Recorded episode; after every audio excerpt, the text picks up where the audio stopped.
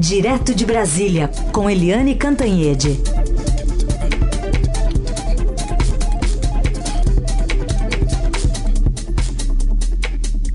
Bom dia, Eliane, tudo bem?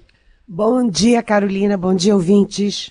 Bom, a discussão é se o presidente Jair Bolsonaro fala essas coisas, né, dá essas declarações por estratégia ou não.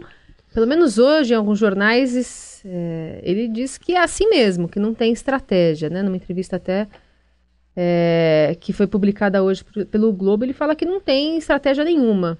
Será que não tem mesmo?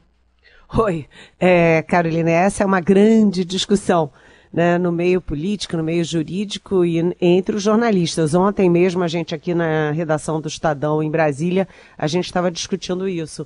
E eu insisto é, o tempo inteiro que não é estratégia. Né? Os meus colegas acham que é estratégia, que ele está falando só para o público dele, para manter e tal. Eu acho que o presidente Jair Bolsonaro é assim. Ele é assim, ele acha as coisas, ele tem suas crenças e ele vai falando.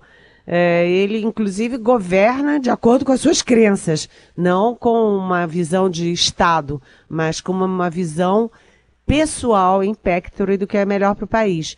E hoje o presidente, numa entrevista para o Globo, para o jornal o Globo, ele, ele diz exatamente isso. Não tem estratégia nenhuma. Eu sou assim. Eu sou assim, falo assim, vou continuar sendo assim, né? É, e ele diz o seguinte: ah, todo dia é, eu apanho da imprensa. Quando eu não apanho, até estranho. Né? Ele ironiza o papel da imprensa de cobrar essas coisas todas, esse monte de barbaridades que ele fala. E ele diz nessa entrevista que é assim, que ele, ele quer falar mesmo é com quem é, pensa como ele, com o eleitor dele, porque, porque ele é assim e vai continuar sendo assim. Enquanto isso, as pessoas estão muito perplexas com as coisas todas que o presidente fala, né? Porque o presidente é o chamado boquiroto. Ele sai falando e, enfim, é, ele não tem muito limite nessas coisas, mas ele não não está voltando mais atrás. No início, quando ele foi, quando ele era só um presidente eleito, ele voltou atrás em algumas coisas, né? Não botar o meio ambiente em agricultura, ele voltou atrás, ele voltou atrás nos dados é, da economia, depois de questionado pelo Marcos Sintra, que é o secretário do, da da Receita, ele depois também voltou atrás na, na questão da tal da base militar, que os militares ficaram de cabelo em pé, mas agora, sete meses depois, com mais segurança, com a certeza de que ele é que tem a caneta BIC na mão, o presidente já não está mais voltando atrás. Pelo contrário, ele está aprofundando as coisas que ele tem dito, as coisas que ele acredita. Isso está muito claro. Inclusive na própria entrevista, ele já disse ali que a questão de transformar a Angra dos Reis, aquele paraíso todo que acaba de ser transformado em patrimônio é, cultural e ambiental da humanidade, acaba agora, um mês atrás, é, que ele quer transformar aquilo tudo numa grande Cancún. E ele já deu um passo adiante anunciando que já as conversas avançam com é, empresas do, dos Emirados Árabes, do Japão e de Israel. Ou seja, preparem-se, Cancún aí no nosso patrimônio é, universal lá na, na região de, de, do Rio de Janeiro, uma região lindíssima que o mundo inteiro, é, enfim, até tem um pouquinho a pitada de inveja do Brasil no, em relação a ela. Bom, vamos falar também sobre as últimas declarações do presidente, né? Você falou que ele tem, não tem estratégia por trás disso, normalmente, acho que até o eleitorado imaginava algum tipo de polimento ao longo do, do, do, tempo em que ele permanecesse né, como presidente da República, mas de fato não é o que a gente está vendo. Vide as declarações de ontem, ele falou sobre balela, né, se referindo às conclusões da Comissão da Verdade, também é, quer indiretamente flexibilizar o trabalho escravo. Qual a sua avaliação sobre essas outras é, afirmações do presidente? Pois é, Carolina, é assim, é inacreditável, né? as posições do presidente vão na contramão é, da história, vão na contramão do que os países desenvolvidos vêm cientificamente é, discutindo e avançando e tal, porque o presidente, a gente lembra, né, que ele, é, vamos voltar à questão das armas, é, o mundo inteiro tem muito cautela com as armas. Nos Estados Unidos já é uma crise isso, porque morrem as dezenas, todo mundo armado. E aqui no Brasil, é, o presidente defende é, porte de arma, posse de arma o tempo inteiro. Depois o presidente é, critica os radares nas estradas que salvam vida. É, diz que cadeirinha não precisa mais ter multa se você não tem cadeirinha para criança no carro. Tudo isso é retrocesso, né? E ele é, agora ele também diz que e aí ele defendeu o trabalho infantil, lembra? Uhum. Ele defendeu, porque ele disse, ah, eu trabalhava quando eu tinha oito, nove anos, sei lá. É, e aí, ó, viu o que que deu? Viu o que que deu? Então, então se ele trabalhou e virou presidente da república, a criançada toda, é bom que trabalhe mesmo. Quer dizer que é na contramão de tudo, né?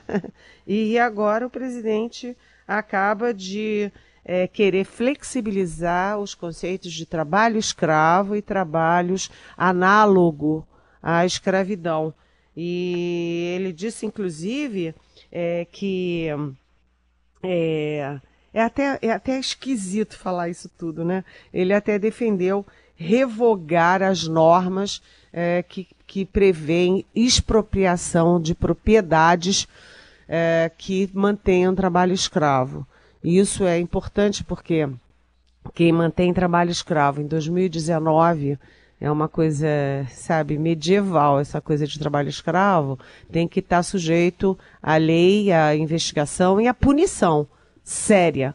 Né? Se não tem punição, as pessoas que não têm nenhuma moral vão continuar lá com seus trabalhadores escravos. Mas o presidente, ele sempre tem, quando você tem um confronto entre o capital e o trabalho, ele sempre é a favor do trabalho. É assim, coitado é a favor dos, do, do capital e contra o trabalhador, né? E é, é engraçado, é como se ele dissesse assim, pobrezinho dos nossos é, é, empregadores, dos nossos produtores, coitados, eles sofrem tanto nesse país, não é? Então o presidente está muito preocupado em é, prestigiar e proteger o capital, mas aqui no Brasil a situação dos trabalhadores, principalmente do desemprego, é, é, bastante grave, né? Então o presidente mantém essas coisas e na questão da balela, né? Agora o presidente é, desqualifica o trabalho da Comissão da Verdade, dizendo, ah, aquilo lá, aquilo foi coisa da Dilma. Né, da Dilma Rousseff. Só que as pessoas da Comissão da Verdade foram indicadas a dedo por uma série de instituições, de setores da sociedade. Né? E ele diz que ele mantém aquela coisa toda de balela, ou seja, ele quer dizer que não teve tortura, não teve desaparecimento, que isso tudo é uma balela. É uma, é uma questão delicadíssima, né? É um, é um, uma, um, um trauma, né? uma cicatriz na história brasileira. A gente vê que o Chile é, puniu os militares que torturaram e mataram pessoas, a Argentina também, o Uruguai também, e o Brasil não, nunca. Então deixa quieto, né? Deixa quieto, para que mexer com isso? Mas agora o presidente está aí mexendo com comissões de direitos humanos, já que o irmão é, do Fernando Santa Cruz, que foi é, morto na ditadura, está na lista de desaparecidos há 45 anos, pai do presidente da OAB, o irmão dele diz que agora vai levar o caso para a Comissão de Direitos Humanos da ONU. O Brasil não precisava passar por isso, né, Carolina? É isso. Aliás, ontem também eu estava vendo uma entrevista do ministro, ex-ministro, né, do Superior Tribunal de Justiça, o Gilson Gipe, que ele foi primeiro coordenador né, da Comissão Nacional da Verdade. É. Ele estava dizendo que o colegiado foi criado através de uma lei federal, inclusive com a participação das Forças Armadas, né? Então, é, é, o Estado e não o governo que estava criando essa, essa comissão. Deixei uma pergunta aqui do nosso ouvinte para Eliane, o nosso ouvinte João Fonseca de Dublin, sobre essa vontade, se os familiares de outros desaparecidos políticos, né, de, de interpelarem o, o, presidente Bolsonaro no Supremo, se eles também têm esse direito. O que, que impede eles de fazerem isso, Eliane? É, bom dia, João. Muito legal ter um ouvinte de Dublin. Bem-vindo. É, você tem toda a razão. A sua pergunta já embute uma resposta.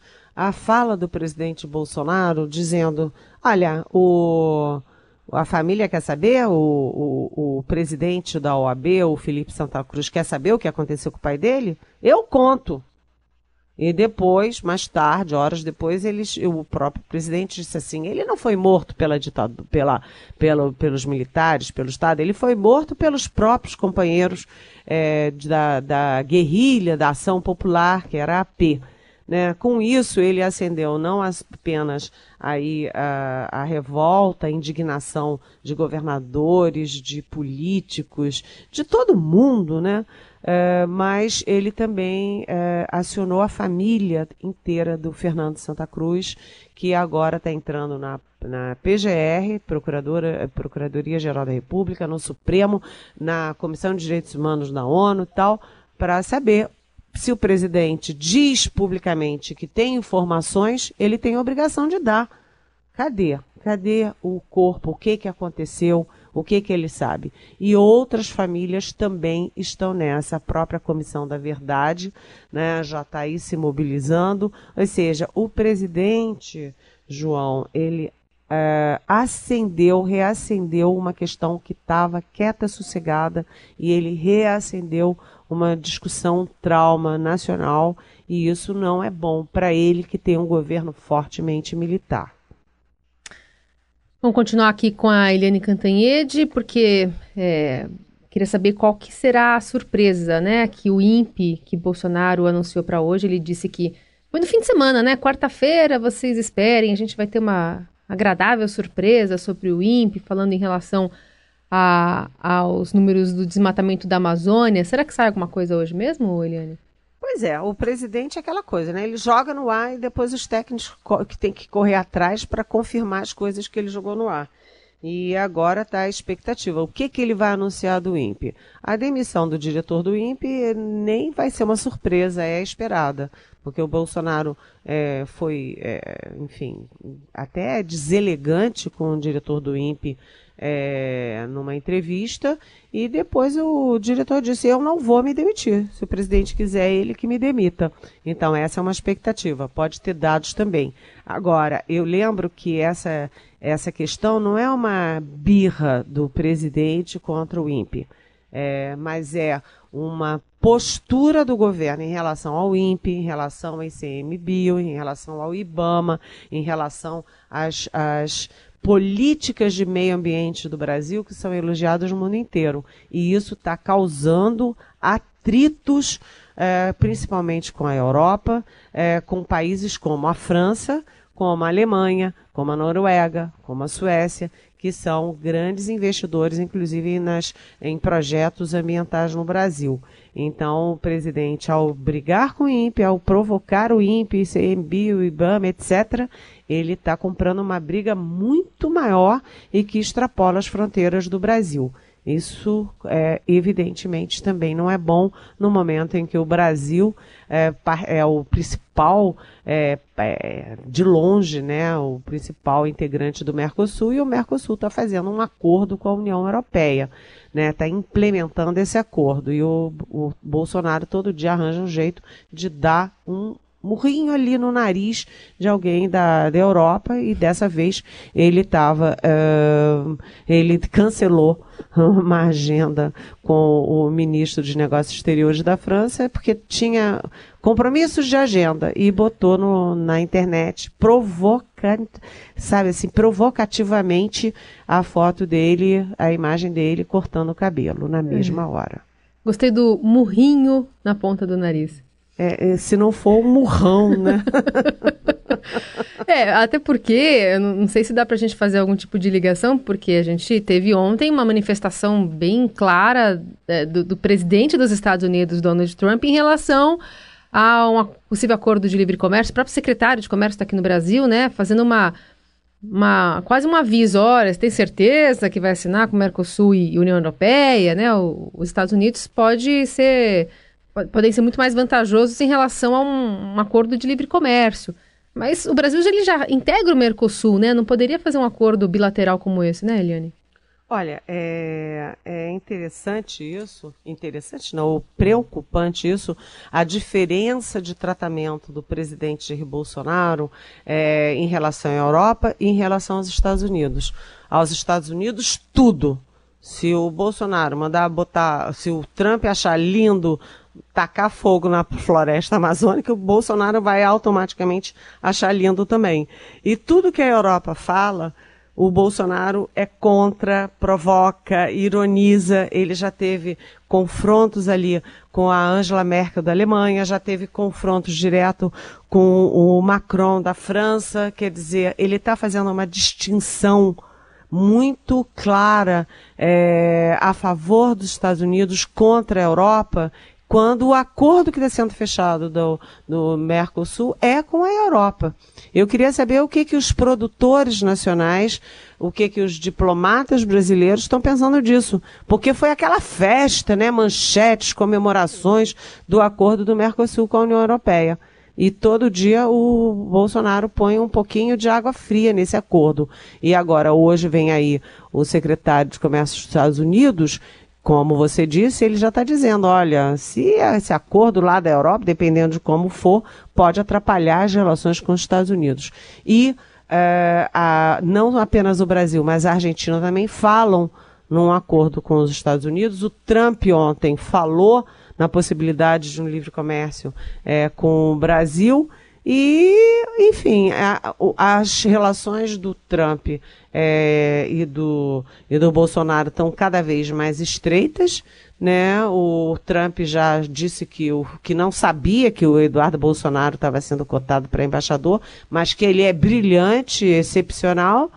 Enfim, eles estão se aproximando muito. E a Europa, como é que fica nisso? E o acordo? O que, que o Uruguai, a Argentina e o Paraguai estão achando disso?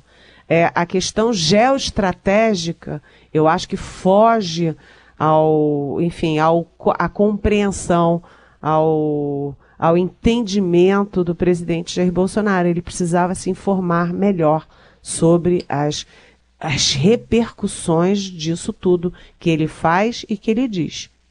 Muito bem, essa Eliane Cantanhede conosco. Eu vou separar algumas perguntas que sobraram de hoje para amanhã para lá responder. Tem muita gente que acaba é, falando, né, querendo saber sua opinião sobre especialmente alguns desdobramentos a partir das declarações de, de Bolsonaro, mas amanhã a gente faz elas também. Aliás, se você tiver outras, pode mandar aqui para cá, o 994811777 está aberto e a hashtag Pergunte para Eliane nas redes sociais. Eliane, obrigada e boa quarta-feira. Pois é, Carolina, a gente pode assumir um compromisso aqui com os nossos ouvintes de amanhã ter é, menos comentário e mais resposta de é, ouvinte, porque nós somos tantos, né? Tem tanta pergunta e a gente vai tentar, então, é, respondê-las amanhã. Boa. Beijão para vocês.